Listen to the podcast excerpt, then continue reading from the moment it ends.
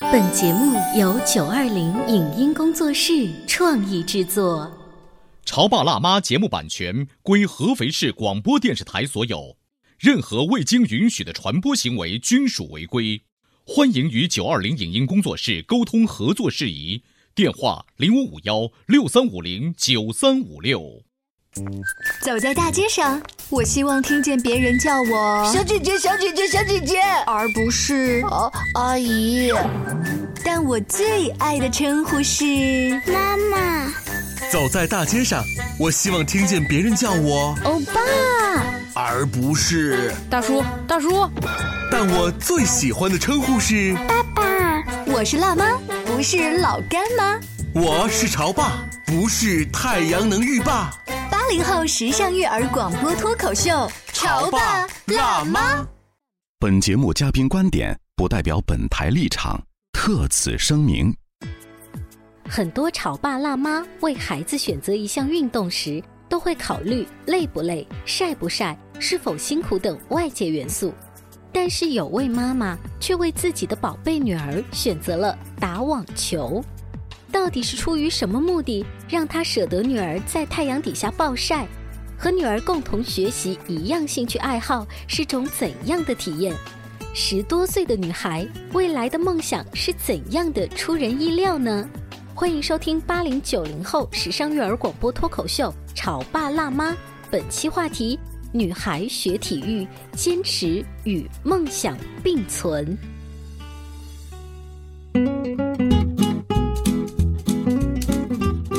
欢迎收听八零九零后时尚育儿广播脱口秀《潮爸辣妈》。大家好，我是灵儿。我是小欧。小欧，你知道吗？一般爸爸如果有了一个儿子，就会觉得足球就是后继有人了，没然后错陪着他一起啊踢是球什么的。那如果说妈妈再加上生了一个女儿，我能想象的就是一起练舞蹈。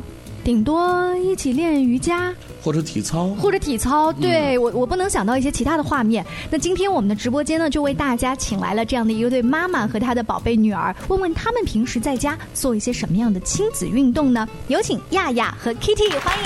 欢迎大家。嗯，大家好，我是妈妈亚亚。大家好，我是 Kitty，今年十二岁了。亚亚，你在自己就是知道啊生了一个女儿之后，后来会不会幻想说啊，以后我带着女儿要一起怎么跳舞啊，或者说去练瑜伽这样子的场景？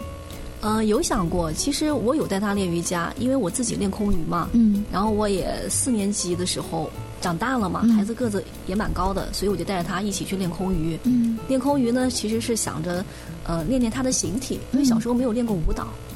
所以空余是不是很难念？就是感觉那个就是像吊威亚一样悬在空中。对对对，是带子嘛，嗯绳子嘛，对于一个小姑娘来说，她的新鲜感是不是大于那些技巧？确实是新鲜感。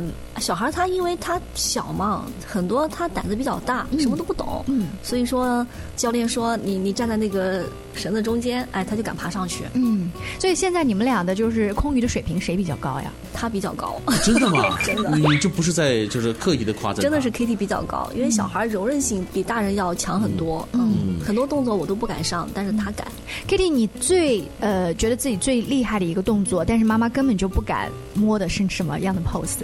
倒立在那个袋子上面呢、嗯你练了多久？也就一两节课吧，然后然后我就自己在没开课之前，我就自己爬到那个绳子上，然后在那倒倒立。 哎，练空余一般你们一个星期花多少时间在上面啊？一个星期一个下午，那我可不可以理解，就其他的孩子在可能就是补一些数理化这样的课程的时候，就是你们可能用了一个时间再来玩体育，而且是亲子体育。对对对对对，是的，因为我觉得，呃，学习很重要。这个呃体育也很重要，嗯，中考体育七十分了，嗯，而且呢，这个过程其实也是个亲子的这个共建的过程，嗯因为人很少有这种感觉啊，就是孩子和妈妈是一个水平线上，嗯相同的接受一种学识的教育，没错就，这种感觉会很特殊。嗯很特殊而不是那种只是妈妈呃居高临下，嗯或者说妈妈在旁边看着孩子接受教育，嗯你们俩是一同都是战士，都在战场上啊。对对对，是这样。 Kitty，你有跟你其他的好朋友聊过，说我跟我妈还一起去做这种空余？有过我跟我我几个关系比较好的朋友、同学聊过。嗯，我小的时候，如果听身边有这样的一个好朋友，他跟他的妈妈还做这样的这种亲子运动，我会特别特别羡慕。但是我的妈妈可能只会提醒我 该写作业了，马上要考试了。 就是你的妈妈其实想方设法，她在用学习之外的东西去让你们的亲子关系变得更好。嗯所以妈妈其实平时很注意她的就是综合能力的锻炼哈。是这样子的，所以刚刚也说，就是虽然讲现在学业很慢慢的一年比一年更重要了嘛，但我觉得孩子体育还是不能够丢，所以嗯我们在练空余，除了练空余以外呢，啊、练空余实际上主要是为了练帮他练形体，还有我自己也练练形体，嗯然后呢，我还给他就是学习了网球的课程，网球，网球，嗯，但是网球对于一个女孩子来说，好晒呀，是不是好晒呀？真的是。好，我还没想到晒哈，不过你这么一说，的确是晒。我想到的是这个就是运动量嗯很大哇这个很大的，很大很大，嗯嗯所以你是蛮舍得的哈，妈妈。网球实际上，因为我跟灵儿一样，我自己也打网球，嗯就是很多年以前我自己也打网球。我觉得网球应该是全身心都在运动，嗯就你的手脚都在动，没都在错蹦，嗯，呃，所以我就觉得，如果让 Kitty，我因为我们家 Kitty 比较瘦嘛，嗯所以我希望通过网球能够让她强身健体，嗯嗯，呃，那么通过几年的训练了，Kitty 现在，我从三年级一直到现在都在打网球，一直在打网球。那也就是说打了三四年的时间了。差不多四年的时间。四年的时间，现在已经是合肥市体育局在册的青少年运动员了。对对对，然后 Kitty，你是一开始妈妈说那我们去打网球吧，然后你就高高兴兴的就跟着去了，还是中间也会有一些妈妈不，我不要去打这样子的挣扎？我一开始其实我是就是想去打网球的，但是现在我不想去了，为什么？为什么呢？因为以前我觉得打网球应该挺好玩的，嗯是啊，但是现在如果是寒假让我觉得还挺好的，但是现在这是暑假，还是 晒。那还是啊，是不我是？们看一看 Kitty 的这个肤色哈，你就能够仔细发现， 这不是她本真的肤色。嗯为什么呢？因为明显看到就是有被遮住的地方，皮肤是蛮白 的。硬生生被晒出来的是吗？但是可不可以这样理解，就是小姑娘到了一定年纪，她开始更加关注自己的外貌了，就是臭美了。她就觉得，哎，我这样不好。那妈妈有跟你商量说，呃，女孩，我们擦防晒霜呀，啊，我们戴帽子呀，我不想擦防晒霜，嗯，因为我觉得就是防晒霜抹在身上就油有腻一腻的。有一层感觉好难受，嗯 嗯，那那怎么办呢？就只能心甘情愿被晒黑，或者哎，教练会不会对他们也有一些严格的要求，或者是保护的措施？比如说，有的教练会说让小学员们、嗯呃、尽量避开那个呃太阳最烈的时候，让早晚来打呀，这样子。教练会有，所以我们后来暑期这个阶段，基本上都是每天早上七点钟就到球场打球了，哦打一个半小时。嗯他倒不是因为什么臭美啊，嗯就是还担心皮肤晒得太黑了，他是因为就是确实嘛，的难受。嗯就晒得难受，嗯疼已经开始嗯对，了，就晒得有点疼，因嗯为太阳你能感受到那个火辣辣的那个，对不对？你能感觉了，嗯，嗯这还真的要注意啊。说实话啊，所以 Kitty 该抹防晒霜还是要抹，不是为了臭美，是因为为了我们的健康，因为紫外线呐、对人的皮肤伤害还是蛮厉害的。呃，对于一个体育运动来说呢，可嗯能一开始是兴趣，当慢慢的引导到最后，就是要规范各种动作，嗯比如说架拍呀，这是练发球啊，就是不断的就是喂球。Kitty 会不会觉得那个很枯燥？也不会。你们已经就是有对打的那个就是激烈的竞争感了，是吧？我现在是在打隔网，嗯，教练发球，然后我接球。接球如果我打到跟教练比较接近的位置的时候，教练就会把球再重新打给我。嗯，就已经有一个一来二回的这样子一个过程了，对，基就本是球上能打起来了对，，就基本上可以跟教练 对打了。嗯实际上，他现在就是我这补充一下哦，就是因为其实孩子，因为他其实对自己的兴趣爱好是很懵懂的，嗯嗯、所以我呢，嗯、前期打球真的是是呃我逼着他去打。你想，天天早上六点多就要起来，大家都还在睡觉，他也要睡懒觉，然后呢，他就很起床困难户嘛，嗯但是我为了让他坚持，因为我希望孩子做一件事情，就是不要做到一半就半途而废了，嗯就不管这个事情有多苦、有多累、有多晒，但是你做了这件事，那你就得坚持把它做下去。嗯 Kitty，我给你介绍一个小女孩儿，她跟你的年纪一样大，在这个时候的时候呢，也已经开始打网球了，而且呢也是非常的坚持，也很痛苦。可是她经过了这个阶段，然后呢就继续的长大，之后就成为了我们国家最著名的李娜。李娜，嗯，所以李娜应该是所有小朋友心目中，尤其是打网球的小朋友心目中的偶嗯那像。那颗明星，对不对？我还给你叫另外两个明星，他俩呢，今年已经工龄二十年了。他们作为职业的女网球运动员，已经连续工作二十年了，依然是战术嗯水平超一流。他们是谁呢？大小威廉姆斯。嗯所以你看，从这几个著名的这个网球明星的角度来看，坚持这件事情真的是很宝贵，嗯也是值得我们去学习，是对不对？嗯，这个嗯好长啊！这我问题就来了，我觉得 Kitty 可能就是叔叔，我并不完全想接你的话茬。就你讲的那些励志的故事，我知道，但是我并不想成为一个专业的运动员啊。嗯，对，所以你的想法是，我不想成为一个运动员，我想当一个编辑。哦，当一个什么编辑？文字方面的是吗？对，嗯，可是可是不会打网球的一个编辑不是一个好编辑。反复的在套路 Kitty 啊。我们稍微休息一下广告之后呢，请亚亚和 Kitty 接着跟我们聊一聊，就是明显感觉到，就是妈妈给了孩子更多关于网球方面的这个愿景，但是孩子呢，就是好吧，我就坚持走一走。这个背后还会不会有一些什么有趣的故事呢？广告之后接着聊。你在收听的是《潮爸辣妈》，小欧零二，叫你变成更好的爸爸妈妈。 《潮爸辣妈》播出时间：FM 九八点八合肥故事广播，每周一至周五十八点三十分首播，次日十四点重播。网络收听，请下载荔枝 FM、苹果 Podcasts，搜索“潮爸辣妈”订阅收听。微信公众号请搜索“潮爸辣妈俱乐部”。关于和孩子沟通呢，我是想先处理好彼此之间的情绪，然后再去搞定他具体的问题。我们家长经常在一起讨论，怎么样从小才能培养好他的学习习我是后惯。来通过学习才发现，孩子行为背后是有另外一种需求的。陪你一起吐槽养育熊孩子的苦，陪你一起追忆曾经自己的小世界。八零后时尚育儿广播脱口秀，《潮爸辣妈》。本节目嘉宾观点不代表本台立场，特此声明。很多潮爸辣妈为孩子选择一项运动时，都会考虑累不累、晒不晒、是否辛苦等外界元素。但是有位妈妈却为自己的宝贝女儿选择了打网球，到底是出于什么目的，让她舍得女儿在太阳底下暴晒？和女儿共同学习一样兴趣爱好是种怎样的体验？十多岁的女孩未来的梦想是怎样的出人意料呢？欢迎收听八零九零后时尚育儿广播脱口秀《潮爸辣妈》，本期话题：女孩学体育，坚持与梦想并存。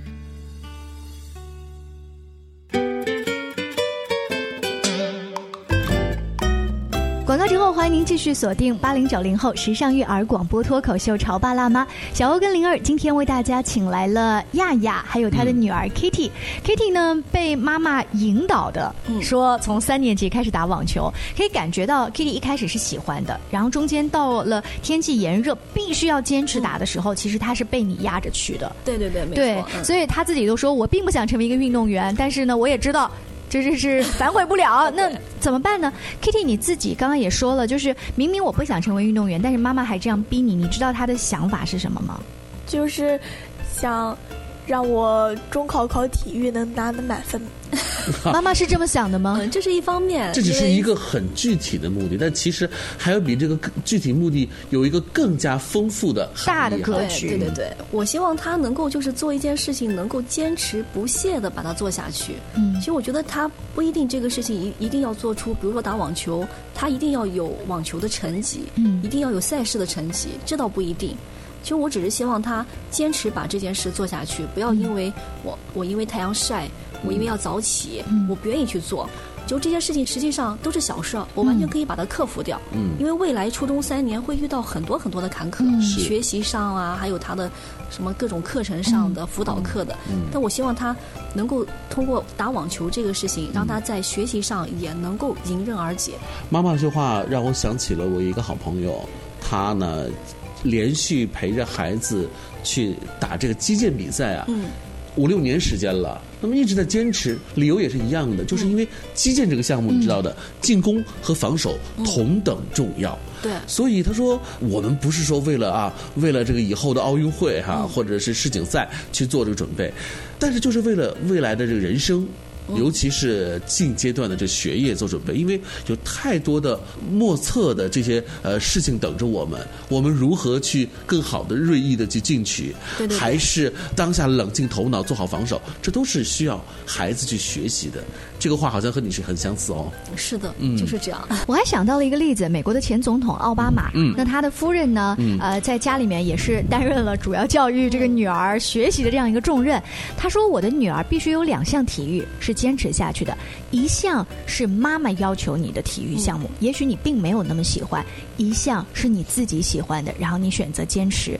然后大家就很好奇，为什么女儿喜欢一个让她自己坚持不就好了吗？嗯然后她的这个妈妈就说了，人生道路上并不是所有的东西都是你喜欢的，然后你去坚持，总有一些没有那么喜欢，但是别人给了你一点引导跟压力之后，你会发现哇，你坚持下来了，这事儿也挺美妙的。嗯没错没错，哦是的一个叫做主动坚持，一个叫被动坚守。嗯就不管是主动和被动，这都是体现出我们的毅力。嗯，因为从主动的角度来说，因为是你喜欢嘛，嗯所以就你会更愿意让这件事情促成。但是生命当中不哪喜那么欢多对喜的事情欢有更多的。好，那在这个今天节目下半段的时候，我们还要来问问 Kitty，她啊刚才无意当中透露了，她其实的梦想不是成为运动员，而是想成为一个文字编辑。Kitty 来跟我们说一说吧，你的梦想。我就是想当一个编辑图书的一个编辑，嗯，那你知道这个图书编辑他主要工作是做什么的吗？就是排版嗯，嗯书的内容吧。就是从选择这个书，然后到决定要出它，让它嗯给更多的观众和读者看到。从他的回答当中，我能够隐约的嗯摸索到他的性格当中一点特征。哦，就是他很可能是个完美主义者，嗯嗯，或者是一个布局 控，会不会是这样子？是啊的，你看，为什么他他喜欢排版呐、之类的？你知道吗？这个苹果公司的创始人乔布斯在大学的时候就学了一个功课，那门课的名字我觉得很无聊，就印刷体啊，嗯嗯印刷体的艺术。各种各样的选择，他就上大学的时候就学了这个很无聊的课，哦所以呢，他在他以后的未来的事业创办当中，就格外的对这个字体本身嗯是有颇有研究。所以你看，至今我们苹果手机上不管是英文和中文，它的排列组合，它的整个的这个字体设计都很不错。没错没错。所以，一种艺术控啊，一种颜值控，还有一种完美主义者，还是蛮适合学这个的。说不定 Kitty 以后啊，她就是很较真她的那个编辑的那个图书，嗯所有那个排版的这个过程啊，包括跟她自己平时对文字的这个爱好，比如现在就愿意尝试去写小说也有关。嗯妈妈在这方面有去给她一些引导或者鼓励吗？那个写小说这边呢，也是他在上小学二三年级的时候，他突然有一天跟我说：“妈妈，我要写小说。”哇，呃，他说会不会你很惊讶？我很惊讶啊！啊我说怎么怎么就想写小说了？我说你能写吗？嗯，他说没事啊，我就把我平时想到的、做梦梦见的记录下来就可以了。嗯，他那时候跟我说他喜欢的作者是谁，杨红樱，他就特别喜欢杨红樱的小说。我还带他去，呃，就杨红樱有一次来合肥，对吧？来嗯做见面他的会嗯签售会，我还特意带他去了，然后跟杨红樱做了一次简单的一个小小的一个合影沟通。嗯，就让他了解，其实你想做这件事情，并不是那么简单，只有你自己去想好了、坚持好了，你才能嗯做到这件事情。嗯然后我就让他自由发挥嘛。嗯，所以他小时候写作文，我从来不去批改他。嗯，就他想怎么写就怎么写。我只会告诉他，哎，你可能开头有点有点仓促了，或者结尾收的太快了，嗯其他我都不会多做太多的解释，全部是靠他自己去去领会。但是就是这种给足够的空间，反而他的作文，呃，如果我们从功利的角度来说，获分比较高，而且参加的很多作文比赛是拿到了不错的成绩，是吗？对对对，他五年级拿到了一个就是合肥市级的作文一等奖，嗯，六年所以级他拿的到了一个语三等奖，所以他的语文老师对他也是很喜欢的。很喜欢，对，老师嗯很喜欢他。嗯，有没有就是呃，老师会呃跟其他的家长去分享一下，咱们这 Kitty 啊，她这个作文的这个写作水平的提升有什么妙招？就乱写 吧，乱写。他是这样，他很小的时候，他喜欢去他的那个语文老师那边去读课文，对吧？嗯嗯、呃，基本上是每天还是每周都读啊？每天，每嗯天，每天去语文老师的办公室读课文，对，是老师要求你这样做呢，还是？就老师就是说这样做干嘛？怎么了？就会获得一个小奖励什么的 哦。对，就一开始是老师会鼓励他，他是鼓励他去，嗯、他也不是要求你每个孩子都去。老师说，如果有感兴趣的，可以到我这来读课文。嗯，然后呢，你会获得一个小奖励。一开始是为着奖励去的，但是慢慢的呢，后来就养成了一个习惯。基本基本上后来很多孩子都不坚持了，嗯、他每天都去老师那里去读课文。嗯、所以在你看来，呃，女儿的这样的一个小举动，给了她带来的什么样的一种改变或者促进呢？让他喜欢看书嘛，嗯，喜欢去读各种小说，各种课文。然后四年级的时候，突然跟我说：“妈妈，我有一个目标。”长大了。嗯四年级，我想我喜欢看一本杂志，嗯，就感觉这杂志很好玩，很好看。然后我就想当编辑。我以为你要说，于是跟妈妈说：“妈妈，咱们把这杂志社买下来吧。”然后你跟我说，你将来高考要考考一所学校。对我，我想考传媒大学，嗯、中国传媒大学，中国传媒大学。嗯，我告诉你啊，考分不低 啊，再接再厉。啊对，啊这妈妈当她呃嗯说完要考中传的时候，你的第一反应是不是刚跟小我一样？哇，这个分数也很高呀！就是、做父母当然很开心啊，就是孩子有一个志向，这志向还是中国名牌大学。嗯、因为他很小的时候跟我说：“妈妈，我长大了要去卖苹果。”嗯，然后什么，我长大了去当老板。就那个时候都认为他是开玩笑嘛，嗯是。然后到了他四年级的时候，因为四年级小孩也有思想了，嗯，他跟我说出来，他要他想去考中国传媒大学，长大要当编辑的时候呢，其实我还是觉得这孩子开始有思想了，嗯，而且有自己的想法，对，有目标了。那我就想，那你既然有目标，那我们我们就一定会帮你去完成这个目标。嗯，但是完成这个目标的基础是要靠 Kitty 自己。去完成它，他自己得对自己设定一个完成这个目标的方式方法，嗯，对吧？得有一个目标的基础。那比如说现在的成绩，还有他的这个写作的坚持，嗯嗯，包括阅读的习惯的继续啊，习惯，对，这都是他要一路走下去的。嗯，Kitty 他身边的同龄人呢，朋友们会大家一起聊这种目标式的话题吗？就是呃，你是想成为一个编辑，他是想成为一个可能歌星，那个人是想成为一个科学家或者工程师之类的。嗯你的同学们之间现在会聊吗？会在上课的时候，老师也会问，嗯，说你们长大后想要成为什么呀？都会问。嗯，大家现在普遍有明确的这种目标感吗？其实大多数都想当老师哦。我小时候也想当老师、嗯，这可能是因为你们的老师特别好，对你们的引导啊，这种正面的影响我也想当老师来 着，不过而且 我还在我的这个职业生涯当中呢，嗯还真的是当过一段时间的这个老师，那、嗯、感觉还不错。我想告诉 Kitty，、嗯、当老师的感觉真的很棒。哎，当老师是另外一个原因吧，因为有寒暑假。这个对，这也是一个原因啊。 今天非常高兴啊，请到 Kitty 还有亚亚来到我们的直播间，跟大家呢聊一聊孩子在平时的生活、学习的过程当。当中，每个家庭它所侧重点和引导的方向不太一样。嗯、这个方法也许适用于广播前和手机前，你的家庭能找到共鸣，咱们就互相参考。也许跟你家的教育方法完全不一样，嗯、那咱们也可以听听哦，原来他们家的孩子是这样教育的。这个世界不就是因为有这么多不一样的家庭，才变得更加丰富吗？非常感谢各位的倾听哦，我们下期见了，拜拜，再见。以上节目由九二零影音工作室创意制作，感谢您的收听。